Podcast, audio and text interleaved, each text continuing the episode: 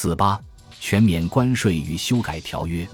尽管咸丰帝已经在中英、中法、天津条约诸批一议，但他深受桂良万不可做真凭实据一言的影响，只是将之当作缓兵之计。而当他认真看过两国条约后，尤其是中英条约，认为不可接受，决计要求修改。对自己刚刚批准的条约即刻提出修改，不太合乎当时的西方今天的世界所通行的惯例。可咸丰帝等清朝中的一大批人士并不以此为非。儒家的经典称要盟无制，对于要挟以盟、强迫立约、被之改盟，不为不守信义。中英天津条约共有五十六款，另有专条；中法天津条约共有四十二款，另有补遗六款；中美天津条约共有三十款，中俄天津条约共有十二款。由于各条约皆有最惠国条款，一国享有之权利，他国可以均沾，因而单独判明某国条约的内容无益也无用。综合四国条约，其主要内容为：一、公使驻京，觐见皇帝用西方礼节；二、增开牛庄，后改营口；登州后改烟台、台湾府，经台南、淡水、潮州后改汕头、琼州，金海口、镇江。南京为通商口岸，并约定平定太平天国后，长江中下游另第三部为口岸。三、外国人凭执照可往中国内地游历、通商、传教，执照由各国领事颁发，由清朝地方官盖印。四、修改海关税则，减少商船船钞。五、赔偿英国银四百万两，法国银二百万两，赔款付清前，英法联军占据广州。六。对于片面最惠国待遇、领事裁判权、协定关税、清政府保护传教等项，各国《天津条约》较之旧条约有更为明细详备的规定。若以今日国际准则为标准，这些不平等条约损害中国利益最为严重者，仍是第四、五、六项，即片面最惠国待遇、领事裁判权、降低关税与传钞、战争赔款等内容。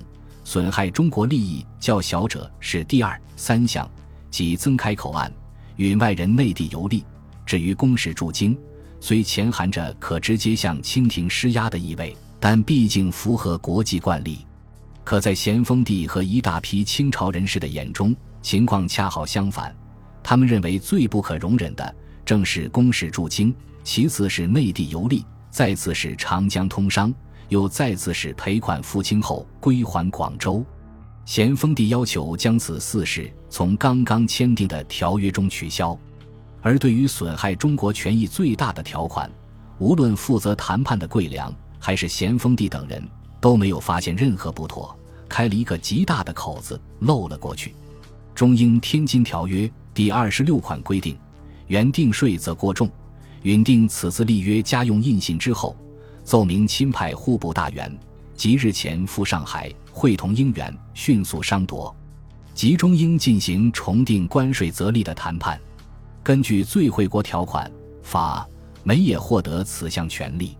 在天津谈判期间，英方翻译李泰国提出，请派江苏按察使薛焕或江苏巡抚赵德哲为清方的关税谈判代表。桂良也同意此案。于七月八日上奏请旨，咸丰帝对此没有表态，而是于十日、十二日两次谕令桂良等回京复命。桂良在京与咸丰帝的商谈内容，当时十分保密，但从后来的奏折、谕旨来看，确实是一项极大的举措，派桂良、花沙那、何桂清为关税谈判大臣，乘上海谈判之机。向英国等国要求取消公使驻京、内地游历、长江通商、赔款付清前占据广州之四事，作为此四事的补偿，清朝对英国等国全免关税。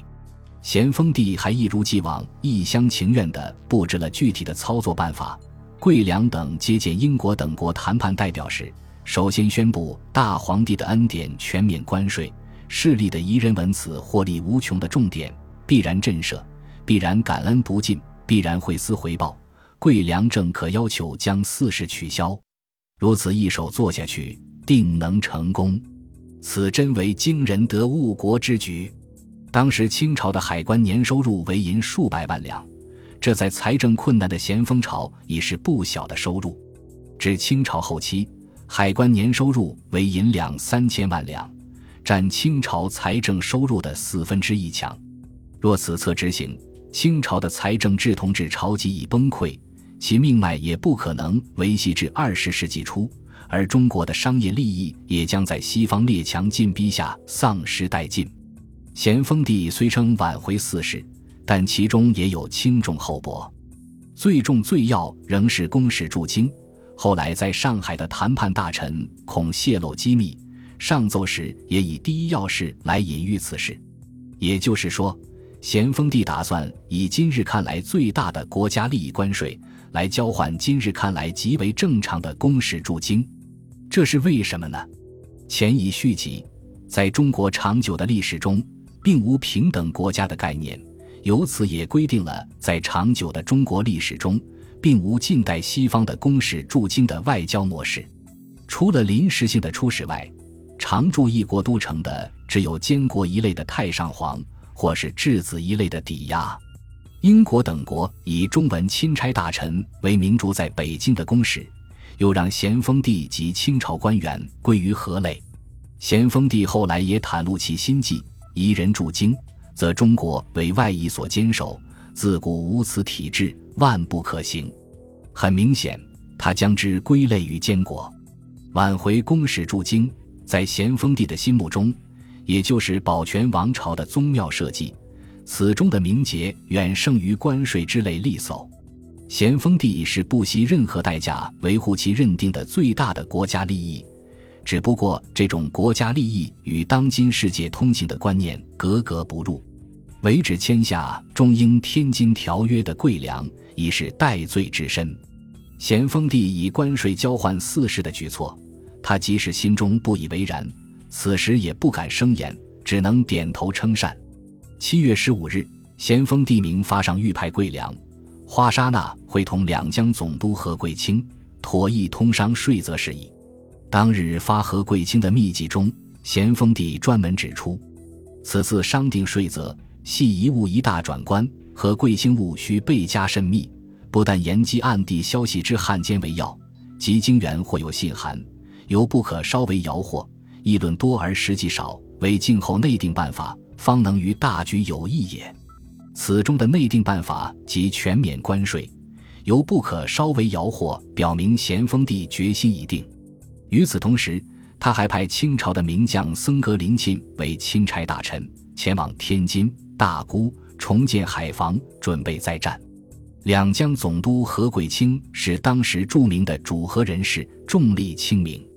当他从英法方面收到《天津条约》时，其感受与咸丰帝及京城官员大为相异。就字面观之，为驻京入江二条最堪发指；而其处心积虑，则在垄断专利，多方无我。其主要危害为一。内地口岸货物转运与民争利；二、茶税减少；三、北新关、赣州关、太平关三内关的私税。他以为排其谈判关税，则为关税本身，表示将尽力为清朝挽回利益。当清廷派出谈判的首批人员武备院清明善、刑部员外郎段成时于九月二十日到达常州，太平军占领南京后的两江总督驻地。告知咸丰帝的内定办法，何桂清不免大惊失色。他本人已被咸丰帝封口，无法上奏，便怂恿明善等上奏，要求小有变通，先不吐露全免关税之恩，待开导后看其光景如何。若仅能消弭一二要件，或可不需免税，岂不祭出万全？对于这番说辞，咸丰帝当即否决，认为此举将减弱隆恩震慑的作用。反显得处处计较，日后必来饶舌，终无了局。桂良、花沙那于九月二十五日抵达常州，与何贵清商议后，以桂、花和三人连线出奏，要求将全免关税的恩旨暂缓宣布。在此折中，桂良等人还卖以空新汤圆。其第一最要之事，陈桂良等秉承圣训，自当谨遵着办。咸丰帝收到此折后大怒，作大断朱批，卿等必辞时，朕欲卿等为一劳永逸之计，若逐款与教，何以受该一一柄，消毒不休？况抵偿兵费一节，全括于免税之中。此时初入手，即作此下策，图令该遗弃交易的，反思有所畏忌，勉强而然。何其见不能定，心总一摇。朕殊为过虑，恐其一浪未息，一浪又兴，后此作何了局？唯望卿等断不可于初定办法之外，另筹省事之法，破除情面，勿续人言，方不致自甘就力，无比大局。当日发下的谕旨称：何贵卿受朕厚恩，断不至别有他意，特恐属元律及免税后无可沾润，因而设此小祸，亦是所必有。咸丰帝认为。反对免税者是那些属元虚吏，恐其以后无可沾润，即无法在中饱私囊。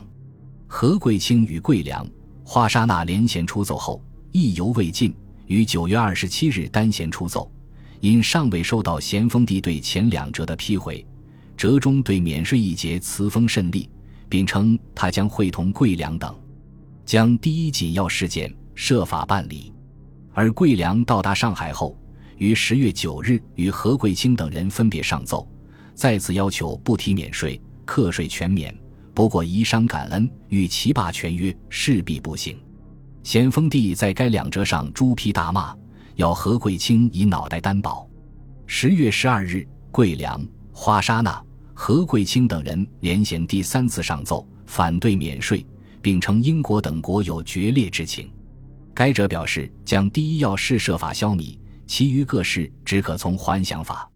咸丰帝于十月二十一日收到此折，终于松口，不再提免税之事，但提出相应的条件：若桂良等人能将公使驻京等四事全行消弭，他才可以屈从所请，即不宣布免税之事；否则，桂良等自问当得何罪？由于当时的公文传递速度，桂良、花沙那、何贵清等人等不及谕旨批回。